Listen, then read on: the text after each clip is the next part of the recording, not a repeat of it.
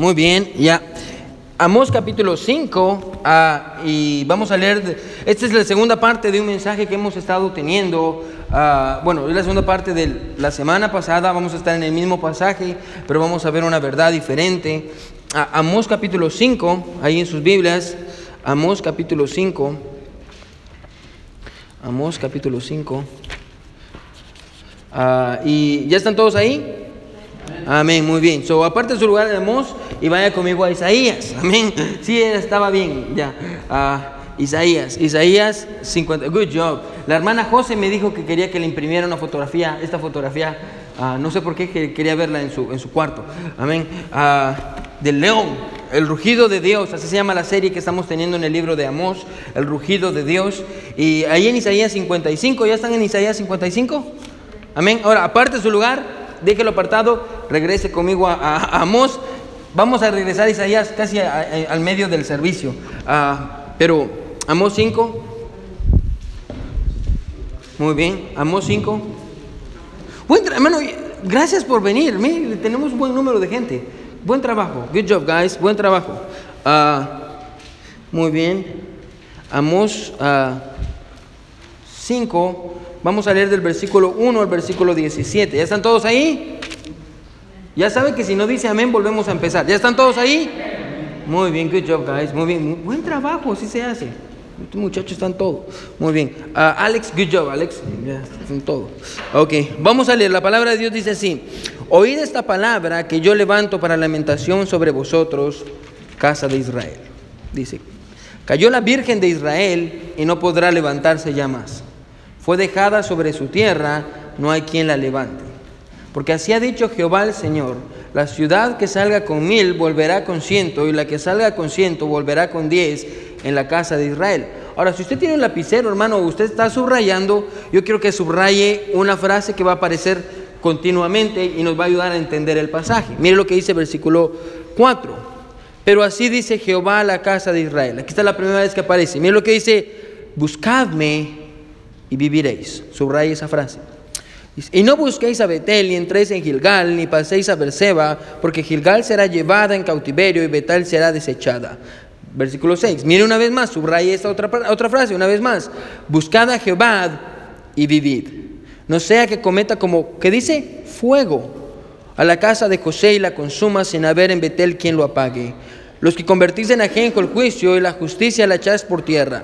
Versículo 8, subraya esta otra vez, miren lo que dice, buscad al que hace las Pleiades y el Orión y vuelve las tinieblas en mañana y hace oscurecer el día como noche, el que llama las aguas del mar y las derrama sobre la faz de la tierra, Jehová es su nombre, que da esfuerzo al despojador sobre el fuerte y hace que el despojador venga sobre la eh, fortaleza.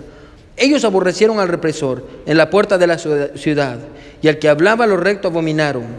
Por tanto, puesto que vejáis al pobre, o sea, abusan del pobre, y recibís del carga de trigo, edificasteis casas de piedra labrada, mas no las habitaréis. Plantasteis hermosas viñas, mas no beberéis del vino de ellas.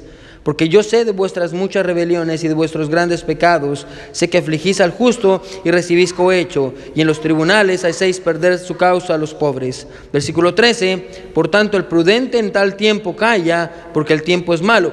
Versículo 14, subraya esto también, buscad lo bueno y no lo malo, para que, ¿qué dice?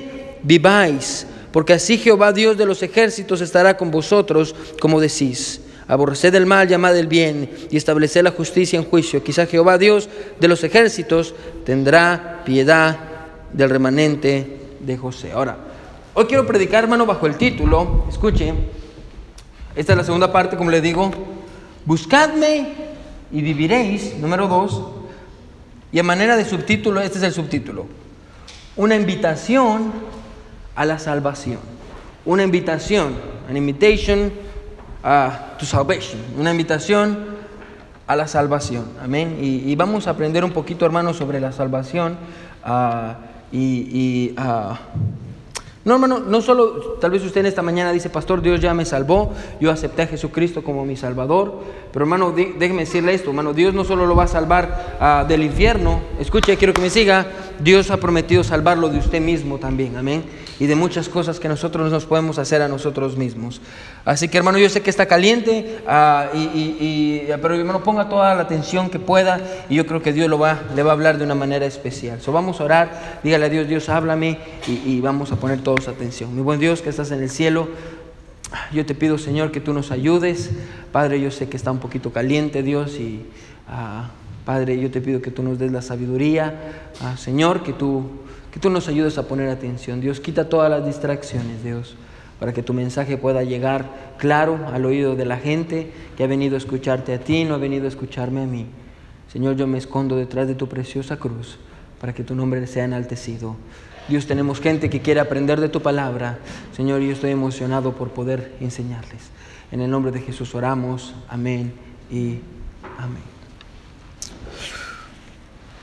Muy bien. Un joven llamado John, o vamos a cambiarle el nombre, un joven llamado Ivan, amén, Ivan. Ya, no, no, tal vez, tal vez es este Ivan, no sabemos si es este Ivan, probablemente. Uh, por respeto no voy a decir que es una historia que me contó la hermana Soledad. Pero bueno, uh, un joven llamado Ivan un día dice que, que, su mamá, que por alguna razón, aquí está, se llamaba Soledad, uh, le regaló para Navidad un lorito, un lorito, amén. Dijo la señora, yo quiero mucho a Ivan, le voy a regalar un lorito, amén. Le voy a regalar un lorito, el lorito tenía, el problema con este lorito era que el lorito tenía una mala actitud, amén. tenía una mala actitud, era un lorito malcriado, amén. casi como muchos de ustedes. un lorito mal criado y, decía malas palabras, se portaba mal, no le obedecía a Ivan, amén.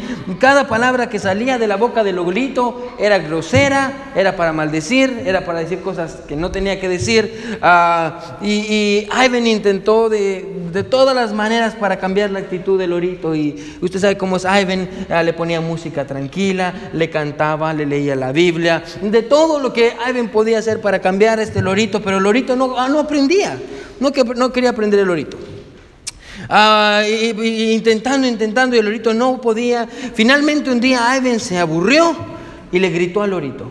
Ya no te soporto, le dijo al lorito. El lorito le respondió, no me importa, no me importa. Yo creo que sí hablan los loros. No me importa, no me importa. Y el lorito, sabes, ya no te soporto. ¿Sabes qué voy a hacer? Le dijo al lorito.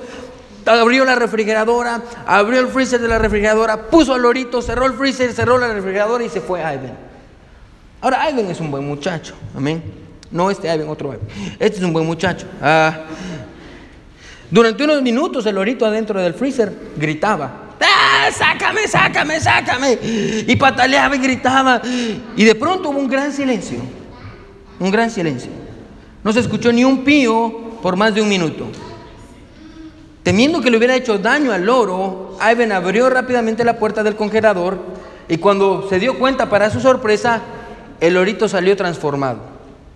Era un lorito muy bueno, muy correcto. Salió y le dijo, Ivan, ah, yo creo que te he ofendido mucho, Ivan, con mi lenguaje, mis acciones groseras. Estoy sinceramente arrepentido, Ivan por todas mis transgresiones inapropiadas. Ivan estaba y no lo podía creer, amén. Ah, ¿Qué voy a hacer? Y, el lorito era un lorito nuevo, un lorito cristiano, amén. Ah, cuando estaba a punto de preguntarle a Ivan al lorito qué es lo que había pasado, el lorito le dijo, solo antes ah, de pedirte más perdón, quisiera preguntarte qué fue lo que hizo el pavo o lo que te hizo el pavo que tienes congelado en la refrigeradora. Amén. Él pensó que le habían castigado al pavo. Es un chiste. Amén. lo que llevó al lorito a arrepentirse Ah, fue ver el ejemplo, hermano, de lo que le había pasado al pavo. Es lo que él creía. Ahora déjeme decirle algo en esta mañana. La razón, hermano, ponga atención, por la cual Dios nos dejó ah, todas estas historias en la Biblia. A veces tal vez usted se pregunta, pastor, ¿por qué tenemos estas historias? ¿Por qué tenemos todo esto en la Biblia?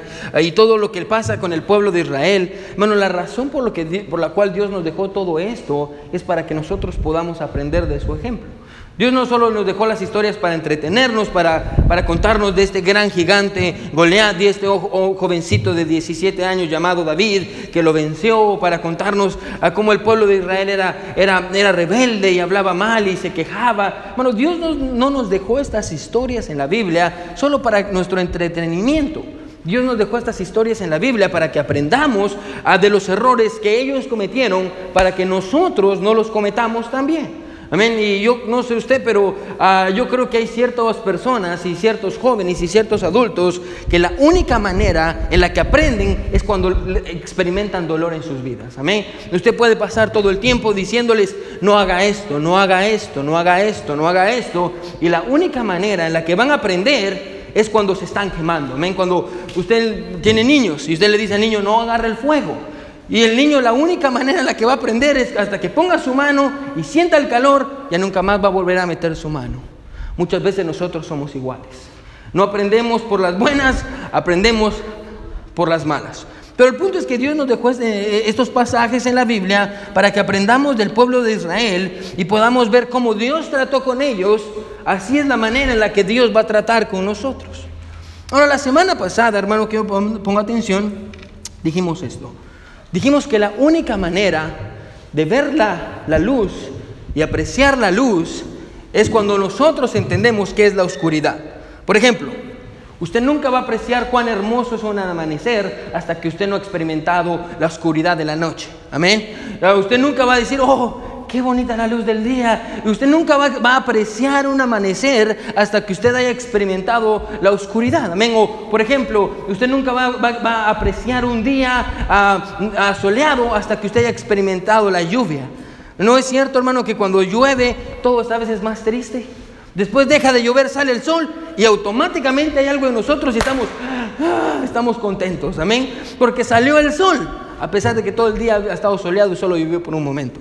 So, el punto es este, hermano, necesitamos apreciar la oscuridad para poder entender la luz. Así que la semana pasada, escuche, ah, consideramos un poquito la oscuridad.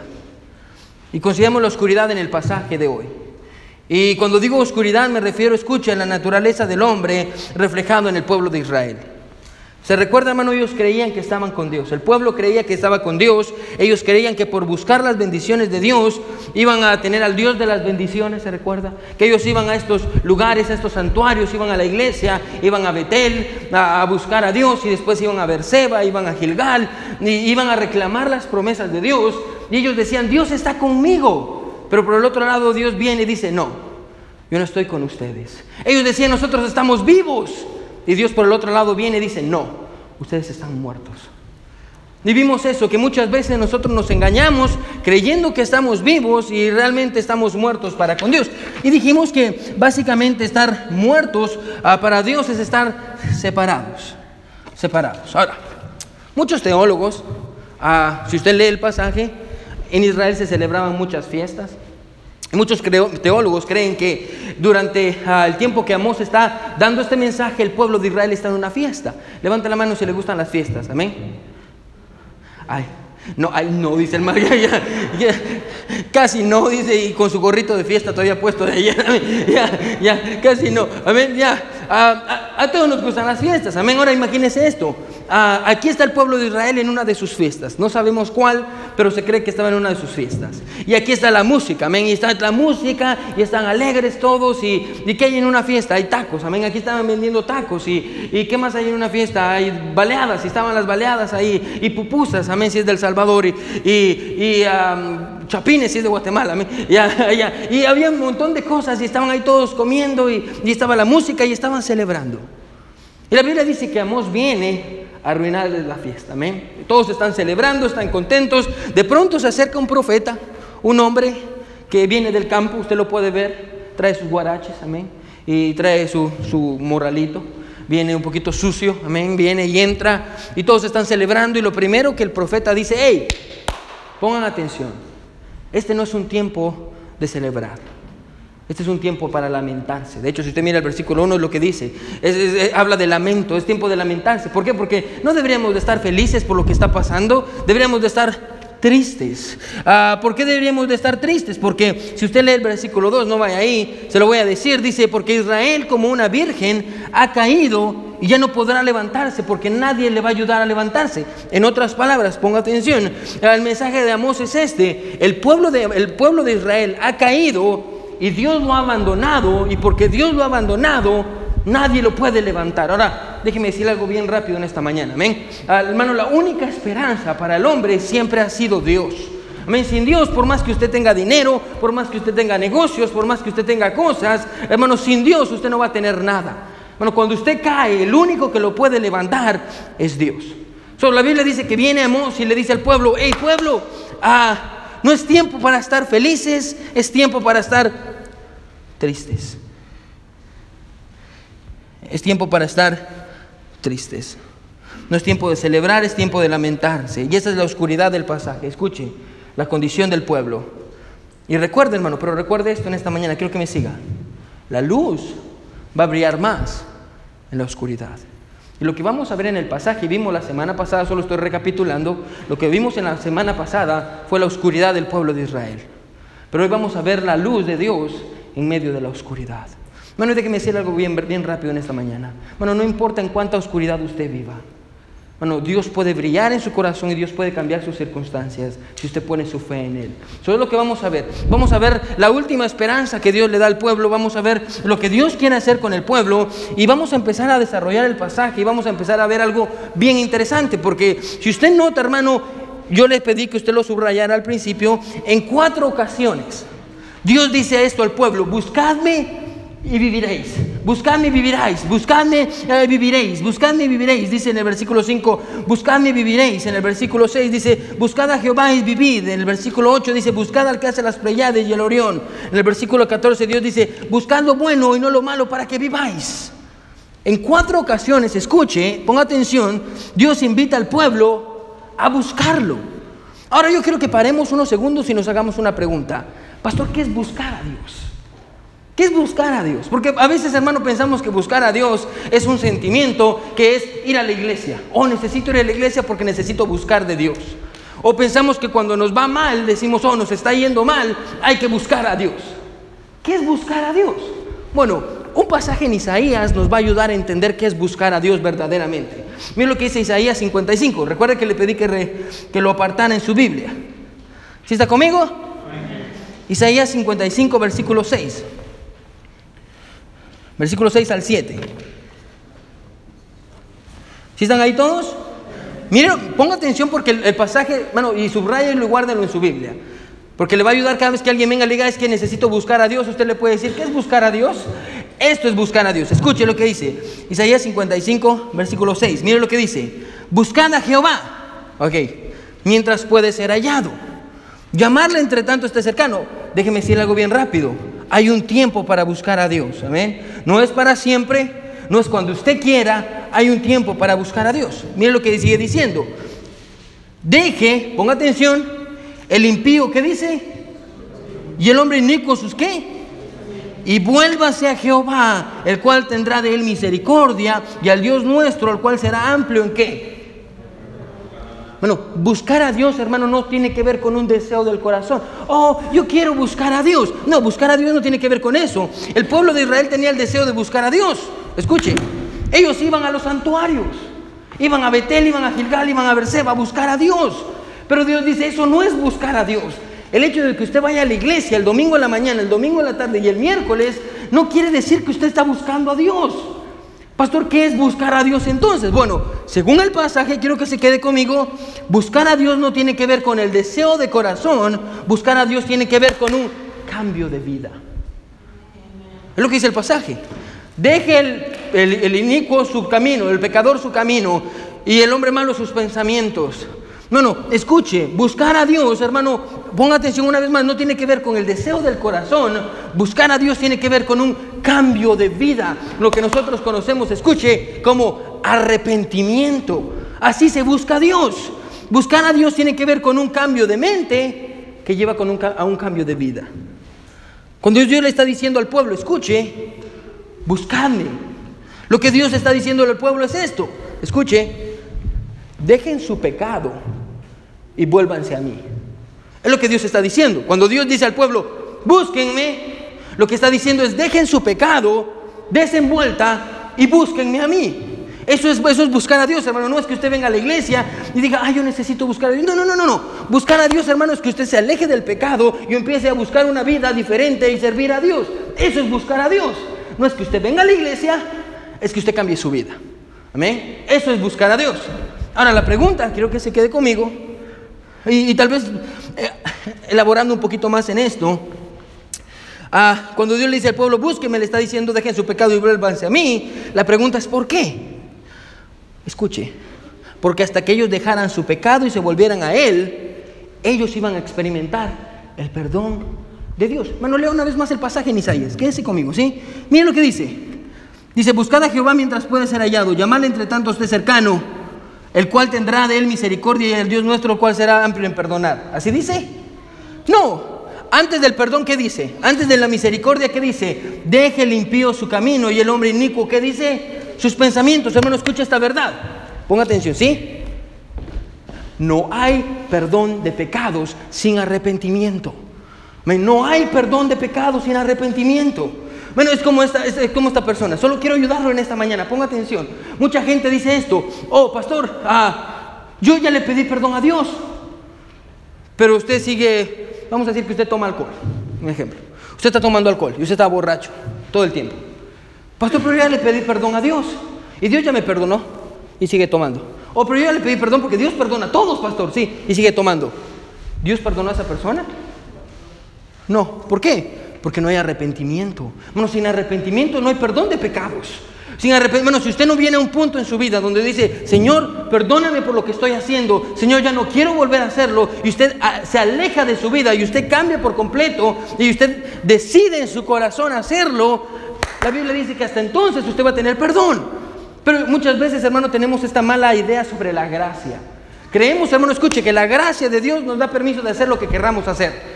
Oh, yo ya le pedí perdón a Dios y porque Dios me perdona yo puedo andar con mis amigos, puedo decir malas palabras, ver pornografía, hablar, tomar, fumar, puedo hacer todo lo que yo quiera porque Dios siempre me perdona. ¿Es eso verdad? No. ¿Qué es lo que la Biblia enseña? La Biblia enseña, lo que la Biblia enseña es esto, que hermano, el, el verdadero perdón de pecados viene solo si usted verdaderamente se arrepiente en su corazón. Es lo que la Biblia enseña. Eso es buscar a Dios. Buscar a Dios, escuche, es un cambio de mente que lleva un cambio de vida. E, eso es buscar a Dios, cuando usted cambia su vida. Eso es buscar a Dios. Ahora, la pregunta en esta mañana es, quiero que se quede conmigo, es, ¿por qué el pueblo necesitaba buscar a Dios? Porque si entendemos por qué ellos necesitaban buscar a Dios, vamos a entender por qué nosotros necesitamos buscar a Dios. Amén. Porque si usted solo, si yo vengo y le digo, hermano, arrepiéntase y busque a Dios, usted va a decir, ¿por qué? Amén. Pastor, si estoy viviendo mi vida y estoy bien, pastor. me voy con mis amigos, me pongo bien borracho el jueves, viernes, sábado, domingo amanezco de cruda, amén. Y tomo sopa, no sé qué es lo que toma para la cruda. Y el lunes voy a trabajar, pastor, y mire, very fine, amén. Me encanta darle mi dinero al señor del que vende las cervezas, amén. Aunque mi familia se está muriendo de hambre, no me importa. Yo estoy bien contento. ¿Por qué me tengo que arrepentir? Ahora, Dios nos va a dar tres razones en el pasaje por las cuales, Dios, por, las cuales el pueblo se tenía que arrepentir. Ponga atención, al final vamos a tener aplicación para todos. Así que jóvenes pongan atención. ¿Por qué se necesitaban arrepentir? Bueno, es evidente, la primera razón. Mire el versículo 5. Si está conmigo, amén. Mira lo que dice. Pero así dice Jehová a la casa de Israel, buscadme y, ¿qué dice? Versículo 6, buscad a Jehová y ¿qué dice? ¿Y qué? Y vivid. Versículo 8, ah, perdón, vaya conmigo versículo 14. Buscad lo bueno y no lo malo para que qué. Viváis, estamos en Amos, perdón, en Amos ya, se me olvidó decir, estamos en Amos. Ahora, la primera razón es evidente. Hermano, y es más, la semana pasada tuvimos un sermón completo tratando con esta verdad. Escuche, a pesar de que ellos decían que Dios estaba con ellos, la manera en la que ellos estaban viviendo revelaba que Dios estaba muy lejos de ellos. Y debido a su condición, escuche, estaban muertos espiritualmente. Bueno, recordemos que estar muerto espiritualmente tiene que ver con una condición. ¿Qué es la condición, pastor? La condición es estar lejos de Dios. Cuando uno está lejos de Dios está muerto espiritualmente. Por ejemplo, la Biblia dice que estaba Adán y Eva. Y Dios le dijo a Adán y Eva, si ustedes comen de este fruto, van a morir. La Biblia dice que comieron. ¿Se murieron? No. Pero entonces Dios es mentiroso. No, porque Dios no se estaba refiriendo a una muerte física, se estaba, muriendo se estaba refiriendo a una muerte espiritual. ¿Qué es la muerte espiritual? Después de que comieron, ¿qué pasó con ellos? Dios los sacó de su presencia. Y, y, esa separación es una separación espiritual. Cuando estamos muertos espiritualmente decimos que estamos lejos de Dios. Así que la razón por la que eh, el pueblo de Israel, quiero que escuche, necesitaba buscar a Dios desesperadamente, hermano, ponga atención, es porque el único que podía darles vida, escuche, era Dios. Ellos necesitaban buscar a Dios porque ellos estaban muertos. Ellos estaban muertos espiritualmente. Su pecado los había separado de Dios. Ellos decían que estaban vivos, pero Dios decía, no, ustedes estaban muertos. Escuche, esta es la primera razón. Ellos necesitaban buscar a Dios para tener vida, porque se encontraban muertos. Pero no solo eso. Mire lo que dice el versículo 6. Aquí está la segunda razón. Ya vamos a terminar. Versículo 6. Amós 5, versículo 6. Buscad de Jehová y vivid, no sea que cometa como que dice a la casa de José. Ahora paremos ahí. En la Biblia, hermano, hay dos interpretaciones para fuego. ¿Sí? Cada vez que usted encuentra la palabra fuego, tiene dos interpretaciones. Ya, esas son las interpretaciones. No, eh, tiene dos interpretaciones, quiero que me siga. La primera interpretación que la palabra fuego tiene, tiene que ver con purificar. Cuando Dios le manda una prueba al cristiano. Por ejemplo, el domingo pasado estábamos hablando de Daniel. ¿Se recuerda Daniel con sus amigos? En el foso de... No, perdón, Daniel en el, el horno de fuego. El fuego purifica. A veces Dios nos pone en el fuego. Quiero que me escuche, a veces Dios nos pone en el fuego para purificarnos. Quiero que me siga, esa es la primera. La segunda, que es la más segura aquí, sobre el, fuego tipifica el juicio de Dios. ¿Se recuerda cuando Dios juzgó a Sodoma y Gomorra? ¿Qué pasó? Cayó fuego. Amén. Muchas veces en la Biblia, cuando Dios juzgaba a alguien, fuego caía del cielo y los consumía. ¿Qué quiere decir eso? Es el juicio de Dios. Así que el juicio de Dios venía como fuego, venía como fuego. La Biblia dice en, números 11, no vaya ahí, que el pueblo de Israel se estaba quejando. Ay, todo el tiempo maná, ya estoy aburrido de comer maná aquí en el desierto. Siempre Dios me da lo mismo. Dios se enojó, Dios mandó fuego y mató a todos. Amén. El juicio de Dios. El fuego tipifica el juicio de Dios. No hay que ir muy lejos, amén. Ah, hablando de fuego, eh, usted conoce un fuego que es el de la Biblia. La Biblia enseña que es el infierno. ¿Qué es el infierno? Es el juicio de Dios para los pecadores. Así que cuando la Biblia está hablando acerca de fuego, a lo que se está refiriendo, escuche, es al juicio de Dios. Ponga atención, la segunda razón es esta. La razón por la que ellos necesitaban buscar a Dios es porque el juicio de Dios venía. El juicio de Dios. ¿Sí está conmigo, amén? El juicio de Dios estaba viniendo y ellos necesitaban buscar a Dios para poder evitar el juicio de Dios. Pero hay una tercera razón y ya vamos a terminar. Versículo 8. Miren lo que dice el versículo 8. Miren lo que dice el versículo 8. Buscad al que hace las Pleiades y el Orión. Ahora, las Pleiades, hermano, eh, eh, cuando la Biblia habla de las Pleiades, son siete estrellas, amén, que, que, se encuentran en la constelación de Tauro, lo que nosotros conocemos hoy como la constelación de Tauro. Esas son las Pleiades. Y el Orión, me imagino que alguna vez usted ha visto la, la constelación de Orión. Son tres estrellas que están en una línea recta. ¿Alguna vez las ha visto? Que están uno, dos, tres en, en línea recta. Si usted mira el cielo y mira tres estrellas rectas, esa es la constelación de Orión. Entonces aquí Dios dice, hey, busquen al que creó la Pleiades y el Orión al que puso las estrellas ahí. Ah, pero no solo eso, mire que sigue diciendo. Mire, dice, y vuelven las tinieblas en mañana y hace oscurecer el día, como que, como la noche. Ahora el énfasis del pasaje se encuentra en esto. Buscar al que creó, o, al que creó la mañana y la, la convirtió en noche, y al que tiene el poder de guardar el agua y fortalecer al hombre. ¿Por qué deberían de buscar al que hace eso? La idea es esta, quédese conmigo, porque el único capaz de poder transformar era Dios. Ellos necesitaban buscar a Dios porque Dios tiene el poder para transformar. Así que tres razones. Ahorita vamos a aplicar. Ponga atención, ¿sí? La primera, ellos tenían que buscar a Dios porque Dios es el único que puede dar vida. Ellos tenían que buscar a Dios porque venía un juicio, un juicio que venía por fuego, que los iba a devorar y los iba a acabar por completo. De hecho, hermanos, si usted lee el pasaje, dice que ellos iban a estar trabajando, en el versículo 15 y 16, ellos iban a estar trabajando y los de Asiria iban a venir, los iban a matar. Y número tres, la tercera razón es porque el único que puede cambiar es Dios. Ahora, quédese conmigo, esta viene la aplicación. Ahora, Dios está extendiendo, obviamente, y tal vez podríamos resumirlo todo de esta manera, y diciendo, Dios no solo está revelando la condición del hombre, sino que también Dios en estos 17 versículos está extendiendo una invitación. Buscadme y viviréis. Buscadme y viviréis. Buscadme y viviréis. Y la pregunta es, ¿una invitación a qué? Una invitación a la salvación. Ahora, hoy en día, hermano, ponga atención, vivimos en tiempos muy diferentes, amén. El tiempo es muy diferente a los tiempos en los que vivían en, en Israel. Ponga atención. Pero que el tiempo ha pasado, hermano, Dios sigue haciendo la misma invitación a las personas que en Israel, Dios la sigue haciendo a nosotros. Y tal vez usted se pregunta, pastor, ¿por qué? ¿Por qué a pesar de tanto tiempo la invitación de Dios no ha cambiado? Bueno, porque ese pasaje, hermano, usted dice, oh, pastor, ese pasaje fue para el pueblo de Israel hace más de 2500 años. Sí, pero la invitación de Dios todavía sigue estando para hoy. Pastor, ¿por qué? Ponga atención, quédese conmigo. Dios sigue haciendo la misma invitación, escuche, porque nosotros seguimos estando en las mismas condiciones. Dios sigue extendiendo la misma invitación Hermano, escuche, porque usted se encuentra en las mismas condiciones del pueblo de Israel. Hermano, mucha gente aquí, escuche, porque esto es serio. Mucha gente, hermano, aquí, incluso en nuestra iglesia, hermano, está muerto espiritualmente.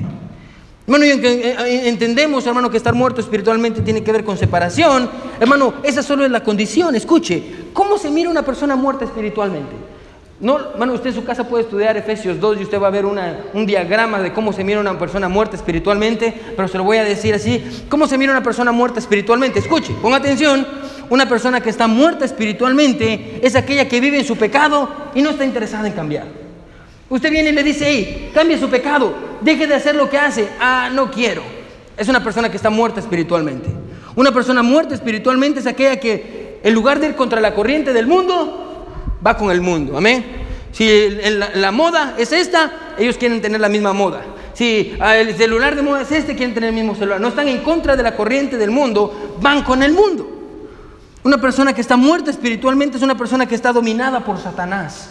Satanás lo domina, Satanás la domina. Lo que ella dice, lo que él dice, Satanás está detrás controlándolo.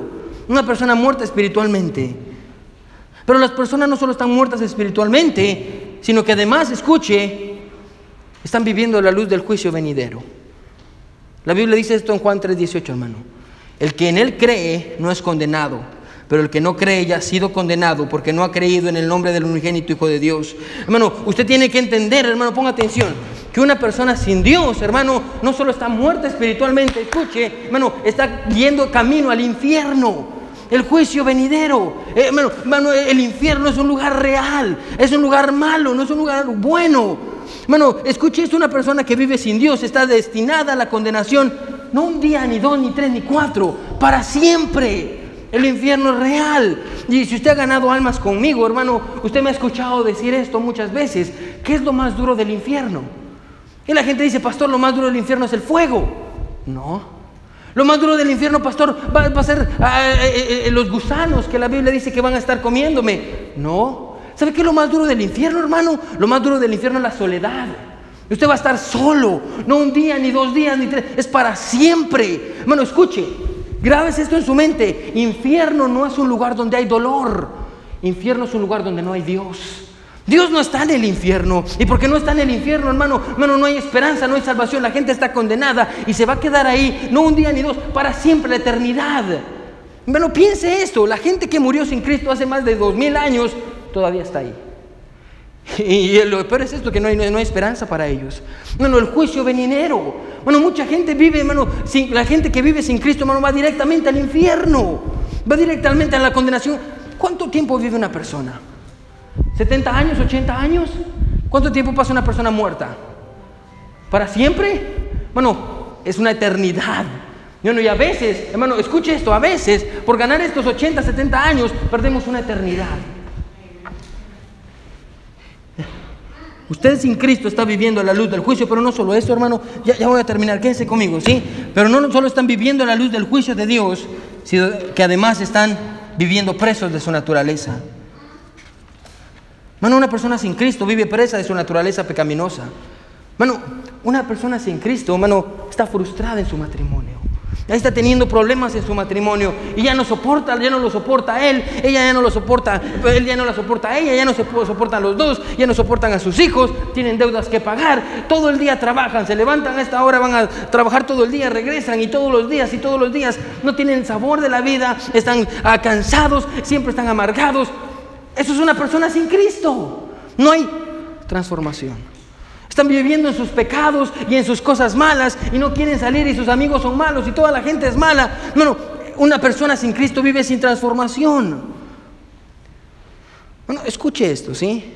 La razón por la que nosotros necesitamos buscar a Dios es porque muchos están muertos espiritualmente, muchos están viviendo a la luz de la condenación eterna y presos de su naturaleza. Pero a estas personas, escuche, Dios dice, buscadme y van a vivir. Búsquenme y vivirán. A estas personas Dios les dice, escuche, solo en mí usted va a encontrar salvación. A, estas personas Dios les dice, hey, solo en mí usted va a encontrar perdón de pecados. A estas personas Dios les dice, solo en mí va a encontrar transformación, solo en mí va a encontrar ayuda, solo en mí va a encontrar ah, vida eterna. A estas personas Dios les dice, buscadme Ahora, usted ya sabe qué es buscar a Dios, amén, es un cambio de vida. Dios dice, hey, búsqueme y usted va a vivir. En otras palabras, esta es la verdad del pasaje. Escuche, Dios está dispuesto a salvar a aquellos que estén dispuestos a arrepentirse. Esa es la verdad de todo el pasaje. Dios está dispuesto a salvar. a Aquellos que están dispuestos a arrepentirse, hermano, Dios está dispuesto a cambiar su matrimonio, Dios está dispuesto a darle una mejor vida, Dios está dispuesto a, a quitar de usted las cosas que no deberían de estar ahí, Dios está dispuesto a salvarlo. Si tan solo usted está dispuesto a arrepentirse. Si tan solo usted está dispuesto a buscarlo. No tener un corazón para venir a la iglesia, amén, ah, sí voy a la iglesia a buscar a Dios. No, es cambiar su vida, porque usted puede venir a la iglesia, salir y seguir siendo la misma persona, amén. No engaña a nadie. Amén. Eso no es buscar a Dios. Venir a la iglesia no es buscar a Dios. Buscar a Dios es cambiar su vida. Dios está diciendo, yo estoy dispuesto a salvar a aquellos que están dispuestos a arrepentirse.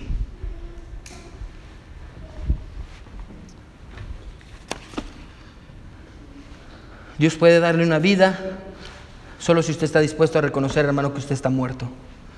Dios puede librarlo de la condenación eterna solo si usted está dispuesto a reconocer que usted está yendo al infierno. Dios puede transformar su vida solo si usted está dispuesto a reconocer que usted necesita cambiar. Dios está dispuesto a salvar a aquellos que estén dispuestos a arrepentirse. La Biblia dice, esto no va ahí, pero Dios, que es rico en misericordia, por su gran amor con que nos amó, escuche, aun estando nosotros muertos en pecados, nos dio vida juntamente con Cristo. Déjenme terminar con esta historia. ¿Se recuerda el último himno que leímos? Fuente de la vida eterna. Si usted mira la parte última, va a encontrar que el escritor, escuche, se llama Robert, Robert Robinson. Robert Robinson fue un hombre muy inteligente. Él era un pastor. Pero llegó un punto en su vida donde las presiones fueron muy grandes sobre él él era un escritor, escribía poemas preciosos. Y llegó un punto donde su vida, en su vida donde se apartó de Dios. La historia dice que él se apartó de Dios, no quería conocer a Dios, se tiró a los vicios, al alcohol y andaba perdido en el mundo. Un día dice que él estaba sentado en un carruaje, recuérdese que en ese tiempo no tenían carros, y él estaba sentado en un carruaje y él iba y había una, jovencita, una, una dama enfrente de él. La dama estaba leyendo algo y estaba leyendo un poema. Y el poema casualmente era el himno que nosotros estamos cantando hoy. Que dice, estaba, ella lo estaba leyendo y dice, fuente ve de la vida eterna y de toda bendición, ensalzar tu gracia eterna debe cada corazón, tu piedad inagotable, abundante en perdonar, solo tú serás adorable, gloria a ti queremos dar. Lo estaba leyendo y él estaba viéndola. La mujer le dijo, qué precioso poema. ¿Qué piensa usted de este poema? Él empezó a llorar. Y la, la dama le dijo, ¿por qué está llorando? Y él le dijo, porque yo escribí el poema. Pero yo perdí mi camino. Yo me alejé de Dios. Y yo ya no sé qué hacer para regresar. Estoy bien lejos de Dios. Y yo ya no sé qué hacer para regresar. La mujer le dijo lo siguiente. Pero es que usted no ve. ¿Qué le dijo él? El camino de regreso está escrito aquí en su propio poema. El camino de regreso es este. Le dijo, tu piedad inagotable, abundante en perdonar. Dios está dispuesto a perdonar. Y en ese momento él se regresó a Dios y regresó a, su vida en el ministerio. Hermano, Dios está dispuesto a perdonarlo. Dios está dispuesto a salvarlo. Solo si usted está dispuesto a arrepentirse. Solo si usted está dispuesto a decir, Señor, yo quiero cambiar mi vida.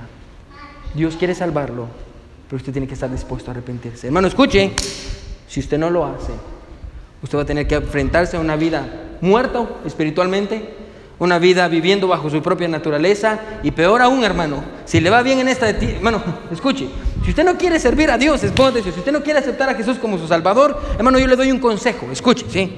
¿Cuál es si usted dice, pastor, yo no quiero aceptar a Dios, ok, no acepta a Dios, yo no quiero aceptar a Jesús, escuche mi consejo, disfrute esta vida, amén, de ese placer, amén, váyase a los casinos y agarre todo el dinero, Hermanos, quiere estar con mujeres, esté con todas las mujeres. Disfruta estos 60 años, porque en su vida y en su eternidad es lo único que va a disfrutar. Porque después de esta vida usted va a sufrir una muerte horrible y una eternidad en el infierno. Si usted no quiere aceptar a Dios, usted no quiere aceptar el regalo de Jesús, si usted no se quiere arrepentir, disfruta esta vida.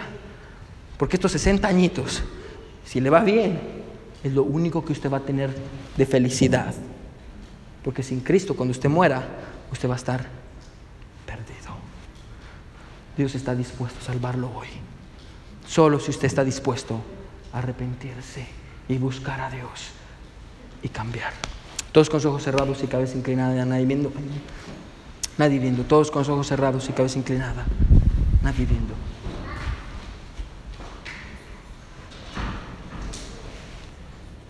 Todos con los ojos cerrados y cabeza inclinada. Nadie viendo.